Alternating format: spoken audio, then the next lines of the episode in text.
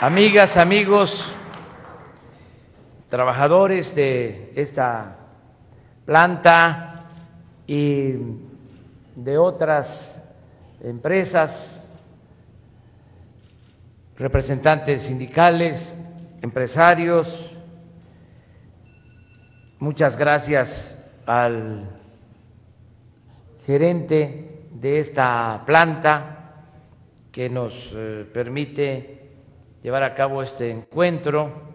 Muchas gracias también a nuestros legisladores, a la senadora, senadores de la República. Eh, desde luego nos da mucho gusto estar acompañados del presidente municipal de Juárez y del gobernador de Chihuahua, Javier Corral Jurado. Eh, esta reunión es eh, importante para definir eh, las políticas y aclarar sobre lo que se está haciendo en el país con el propósito de impulsar el crecimiento y la creación de empleos. También, eh, desde luego, de que haya bienestar en nuestro país. Estamos eh, impulsando todas las actividades productivas. Quizá eh, un distintivo ahora es de que queremos que puedan crecer, fomentarse todas las actividades productivas eh, al mismo tiempo que no haya predominio de una sola actividad productiva, no solo apostar al petróleo y abandonar la manufactura, abandonar el campo, otras actividades o no solo apostar a la industria de exportación y abandonar el petróleo y abandonar el campo, sino lograr eh, un equilibrio y eh, poder crecer en todas las actividades económicas del país.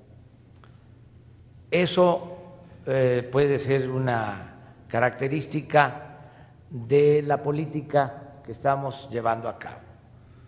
Otra característica eh, es el que queremos que el crecimiento se dé de manera horizontal en todo el país, que no solo haya crecimiento en el norte, en el Bajío, en el centro, sino que también haya crecimiento en el sur, en el sureste, porque en los últimos tiempos eh, ha crecido el norte, el centro, pero no ha crecido el sur ni el sureste. Una prueba es de que muchos de los trabajadores que laboran aquí en Ciudad Juárez son del sur y del sureste y muchos de los que se han visto obligados a cruzar la frontera también son del sur y del sureste. Entonces, queremos que eh, haya un crecimiento horizontal, que no solo haya islas de progreso, de prosperidad, de empleo, que no solo eh, haya crecimiento en las costas, en los centros turísticos, en las grandes ciudades del país, en las ciudades fronterizas y se siga despoblando eh, el país, porque así sucedió. Más de la mitad de los municipios de México en estos últimos 30 años han perdido población. Hay municipios que tienen menos población que la que tenían en 1980, porque se abandonó el campo y la gente se vio en la necesidad de emigrar. Por eso queremos que haya este desarrollo en todo el país. Y estamos inclusive pensando en que no haya migración o que la migración no sea forzada, sino que sea opcional, que el que quiera salir de su pueblo lo haga por gusto, que no lo haga por necesidad, que el mexicano pueda trabajar y ser feliz donde nació, donde están sus familiares, donde están sus costumbres, donde están sus culturas. Ese es el propósito. Por eso eh, estamos impulsando actividades productivas de sur a norte. En el caso del el sur, eh, se está por iniciar, más tardar en esta semana que viene, se lanza ya la convocatoria, la licitación para la construcción del tren Maya. Vamos a construir un ferrocarril moderno de 1.500 kilómetros, ferrocarril para, para pasajeros, para el turismo y para carga, para beneficio de cinco estados, Chiapas, Tabasco, Campeche, Yucatán y Quintana Roo. Una inversión de cerca de 150 mil millones de pesos. Esa obra va a generar muchos empleos también, eh, va a haber trabajo. Esto lo vemos como una cortina para ir deteniendo a la gente. ¿Quieres trabajo? Este va a haber en tu pueblo, cerca de donde vives. Otra cortina para detener también a los mexicanos en sus lugares de origen es que estamos impulsando un programa que se llama Sembrando Vida que consiste en apoyar a ejidatarios, pequeños propietarios, comuneros, para que puedan eh, cultivar sus parcelas. El año pasado em, se trabajó en 500 mil hectáreas y se están otorgando, se están generando, tienen trabajo más de 200 mil campesinos. No empleo temporal, permanente. Solo en Chiapas eh, se están sembrando 200 mil hectáreas y se está dando trabajo, se están pagando jornales a 80 mil campesinos. Este año ese programa se va a ampliar 500 mil hectáreas más y vamos a eh, darle trabajo permanente a más de 400 mil campesinos. Nunca se había apoyado el campo de esa manera, de modo que eh, va a haber este trabajo. Esa es otra cortina. A decir, ¿para qué te vas si aquí hay trabajo, hay empleo? Otra cortina eh, es como aquí lo habló, lo mencionó el dirigente, representante de las empresas maquiladoras, eh, otra cortina, como lo mencionó Luis, eh, es el tren trasísmico. Como ustedes saben, el istmo es eh, poca la distancia eh, para unir el Pacífico con el Atlántico, los países de Asia con la costa este de Estados Unidos, con el Golfo de México, eh, con el Océano Atlántico. Estamos hablando de 230 kilómetros. Eh, y vamos a desarrollar esa franja del territorio nacional para unir a países de Asia con la costa este de Estados Unidos.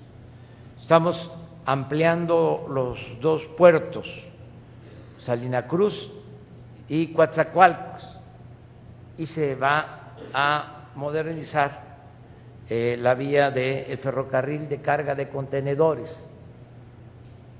Esto va a ayudar mucho y en el corredor se van a crear parques industriales para que eh, se pueda eh, procesar la mercancía y se puedan ensamblar productos, puedan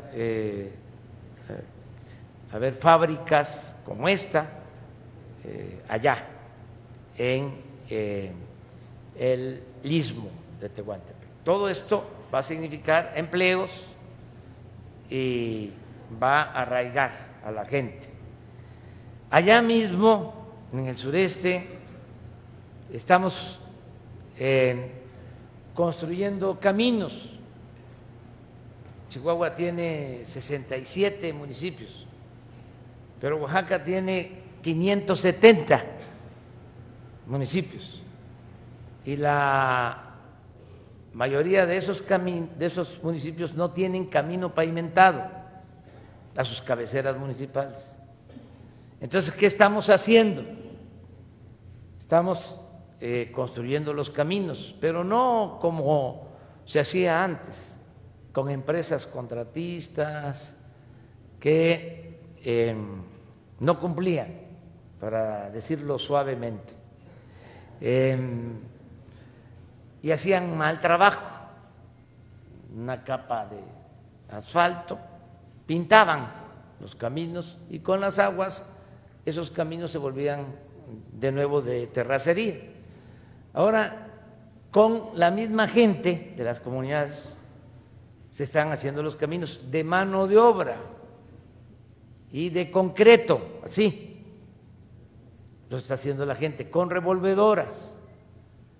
Entonces, se cumple con el propósito de que se hace el camino, pero también se da trabajo. El presupuesto queda en la comunidad, la gente tiene trabajo y se reactiva la economía de los pueblos. Esa es otra cortina. Y así eh, decidimos eh, construir el nuevo aeropuerto de la Ciudad de México en la base aérea de Santa Lucía. Allí hay mucho trabajo eh, y seguimos apoyando en el Bajío y llegamos acá, al norte, que esto lo vemos nosotros en esa concepción como una cortina, la última o la primera, como se quiera ver, para que eh, no se tenga que pasar del otro lado de la frontera, que eh, si ya no se pudo detener a los mexicanos en el sur, en el centro, en el Bajío, que aquí haya empleos y que haya este, bienestar. Entonces, por eso nos da mucho gusto mm, visitar esta planta, eh, decir que estamos a favor de la industria maquiladora.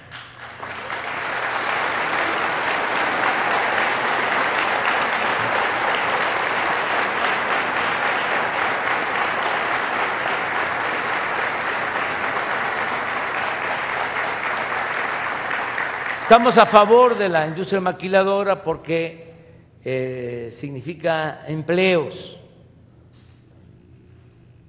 cerca de 3 millones de empleos. Produce, genera esta industria y eh, es muy importante apoyar el desarrollo de esta industria y lo estamos haciendo.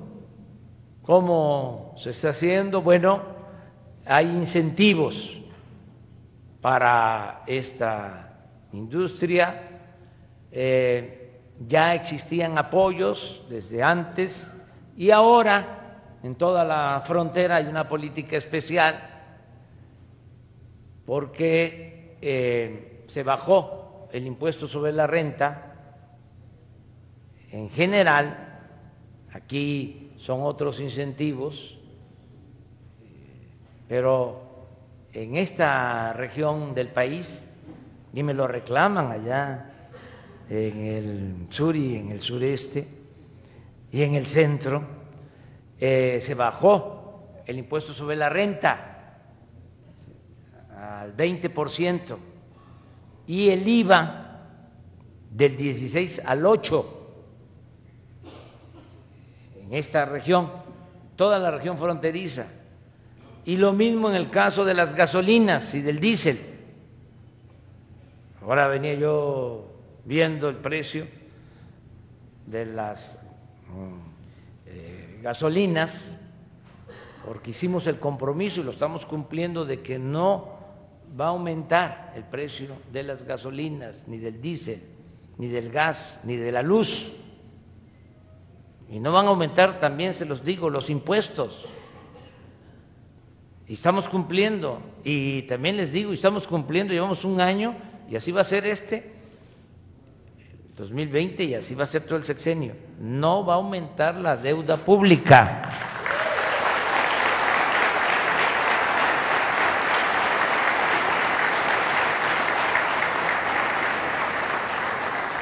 Pero para todos y con dedicatoria a los trabajadores. Ya está aumentando el salario mínimo, como no había sucedido en 40 años. El año pasado aumentó el salario mínimo 16%, de este año 20%.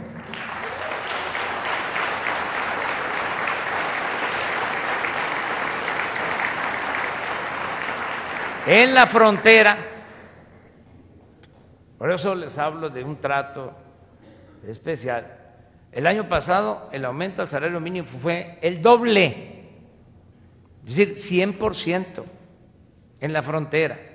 Y este año, como ya se había aumentado el doble, el aumento fue de el 5%. Pero estamos dando un trato especial yo también eh, creo que como se está apoyando en otras regiones del país,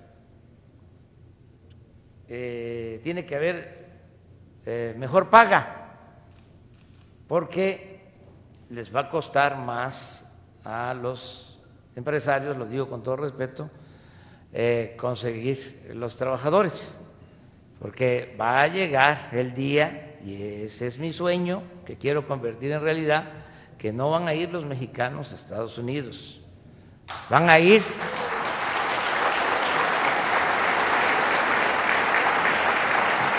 De paseo, pero al tener trabajo en el sur, sureste, al tener actividad económica, ¿qué va a suceder? Van a tener que pagar mejor a los trabajadores acá, en el norte. Ya se paga bien.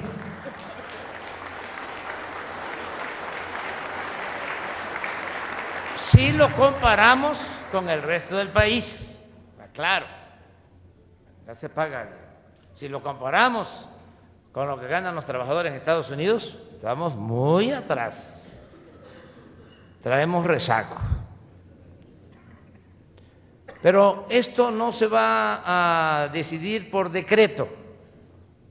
Esto lo vamos a ir eh, resolviendo porque eh, vamos a tener cada vez más crecimiento económico en el país y va a haber más demanda, eh, se va a exportar más y esto va a llevar a aumentar los salarios de los trabajadores. Nos va a ayudar mucho el que ya se termine lo del acuerdo con Canadá y con Estados Unidos en lo relacionado con el tratado comercial. Eh, esto va a ser de mucha ayuda. Ya está eh, eh, impactando positivamente. Ya, eh, como ustedes saben, lo que era más complicado, se aprobó el tratado en la Cámara de Representantes en Estados Unidos. Y en esta semana ya se aprobó en la Comisión de Finanzas en el Senado de Estados Unidos. 25 votos eh, a favor, 3 en contra. Y va a pasar al Pleno, yo creo que la semana próxima, y se va a aprobar. Eh, me dejo de llamar Andrés Manuel, si no se aprueba, en el Senado de Estados Unidos.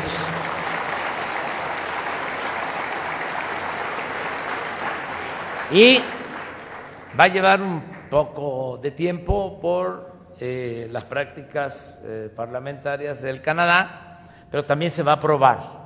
Eh, a más tardar en febrero se aprueba. Con ese nuevo acuerdo comercial van a llegar más inversiones a México y esto va a significar más crecimiento y más empleo y mejores salarios. Esta fue una muy buena negociación que se logró de manera especial con el gobierno de Estados Unidos. Llevamos muy buena relación con el gobierno de Estados Unidos, una relación de respeto mutuo. Nosotros no nos metemos en los asuntos que tienen que ver con la política interna de Estados Unidos y eh, el gobierno de Estados Unidos no se mete y no permitimos nosotros que nadie eh, se inmiscuya en los asuntos que solo corresponden a los mexicanos, porque somos un país libre y soberano, un país independiente.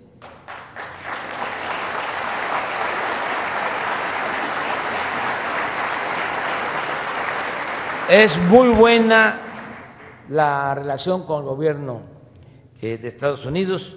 Y acerca de la preocupación que expresó aquí Luis Aguirre eh, para las empresas maquiladoras, eh, no hay nada que temer en que puedan haber sanciones arbitrarias, aranceles, Nada de eso quedó establecido en el acuerdo. Nos opusimos a eso y por eso eh, menciono de que son muy buenas las relaciones porque fuimos escuchados. Eh, no eh, van a haber estas medidas unilaterales que afecten las empresas, que signifiquen establecer aranceles, eh, y no permitir que se siga exportando si hay diferencias o controversias en lo laboral. Eh, existe todo un procedimiento que eh, nos da la oportunidad de establecer paneles donde participa Canadá, participa Estados Unidos, participa México en condiciones de igualdad eh, también esto eh, yo lo veo como necesario, favorable, porque va a garantizar que haya eh, democracia sindical y que los trabajadores tengan auténticos representantes, que no haya simulaciones, que el trabajador pueda elegir a sus dirigentes eh, de manera libre, con voto secreto, directo, que no haya eh, antidemocracia y que todos ayudemos eh, para que se cumpla con lo que está en la nueva ley laboral, el acuerdo de el tratado comercial, eh, el tratado comercial lo que establece es lo que ya está en nuestra ley laboral. ¿Y qué es lo que eh, está en nuestra ley este, laboral?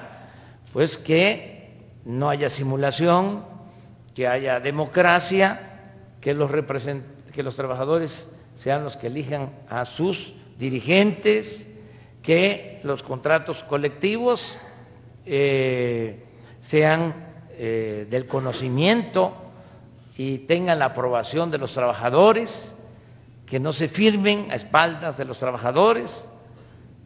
Entonces, eso no eh, nos afecta en nada. Este, ahora sí que el que nada debe, nada teme vamos a actuar todos con legalidad, con integridad, con transparencia. Y en el caso que se suscite una controversia, que Estados Unidos eh, o Canadá planteen de que no hay eh, democracia en eh, un sindicato que está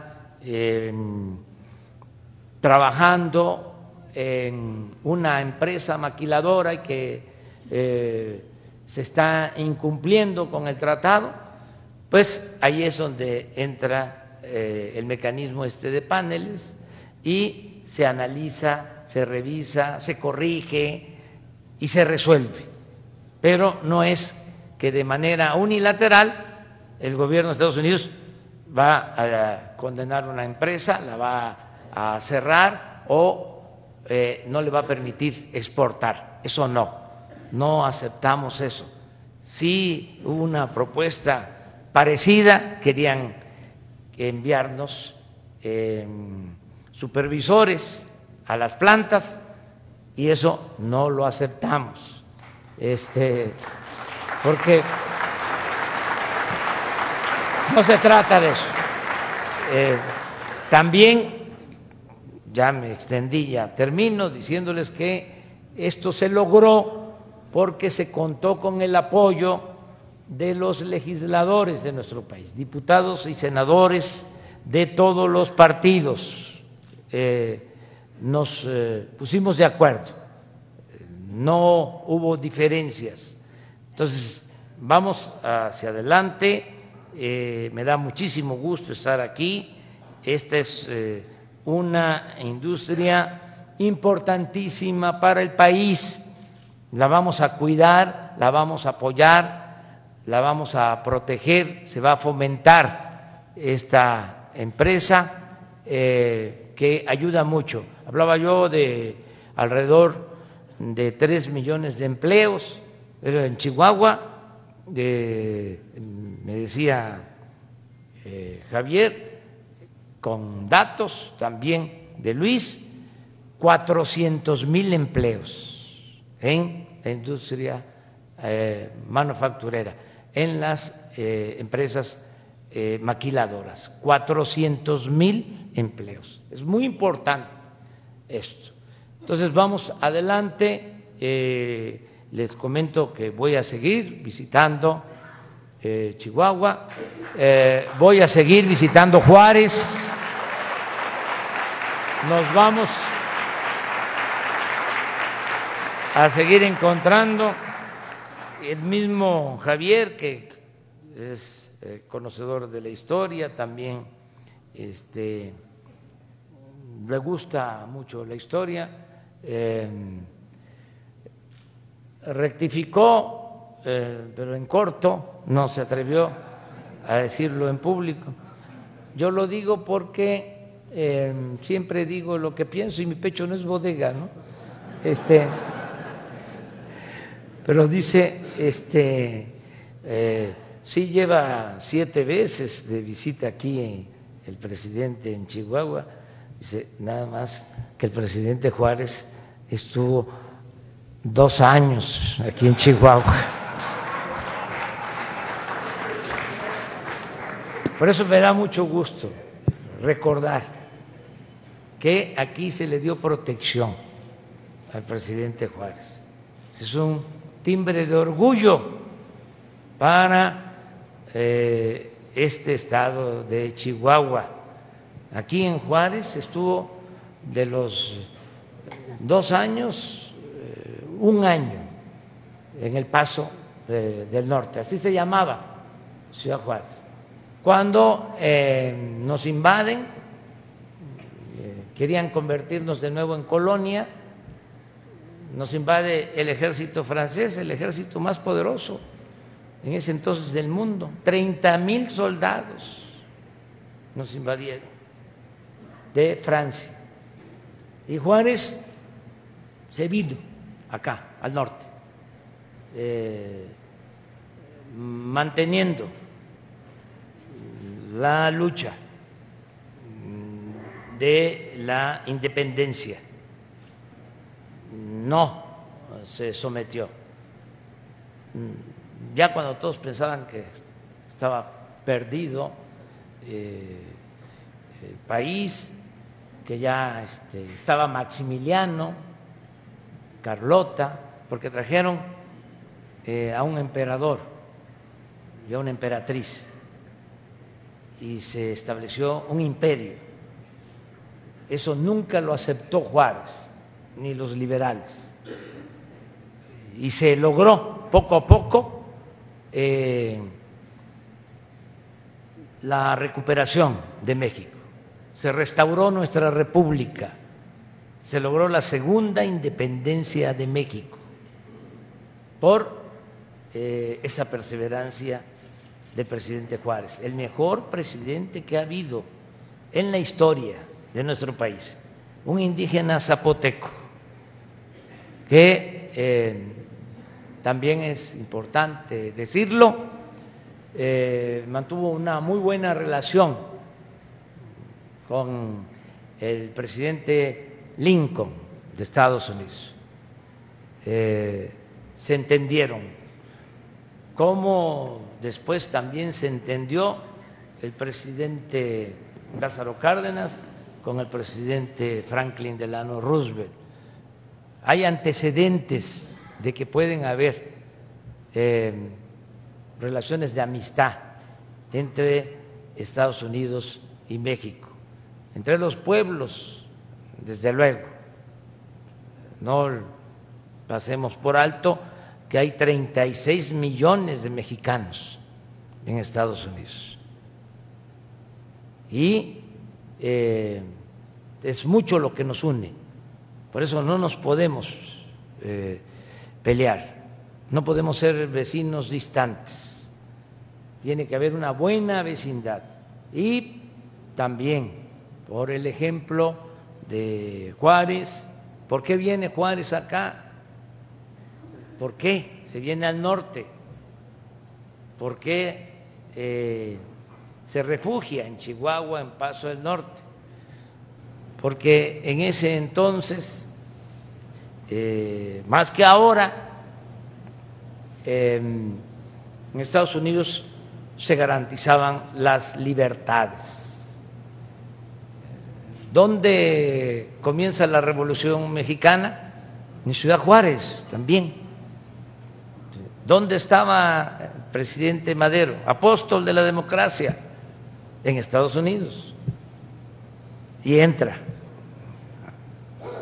eh, por eh, Juárez, eh, primero por lo que es ahora Piedras Negras y luego por Juárez. Entonces, lo que era Paso del Norte se llama Ciudad Juárez por el presidente Juárez. ¿Verdad que es un orgullo estar aquí donde comienza nuestra patria? Muchas gracias.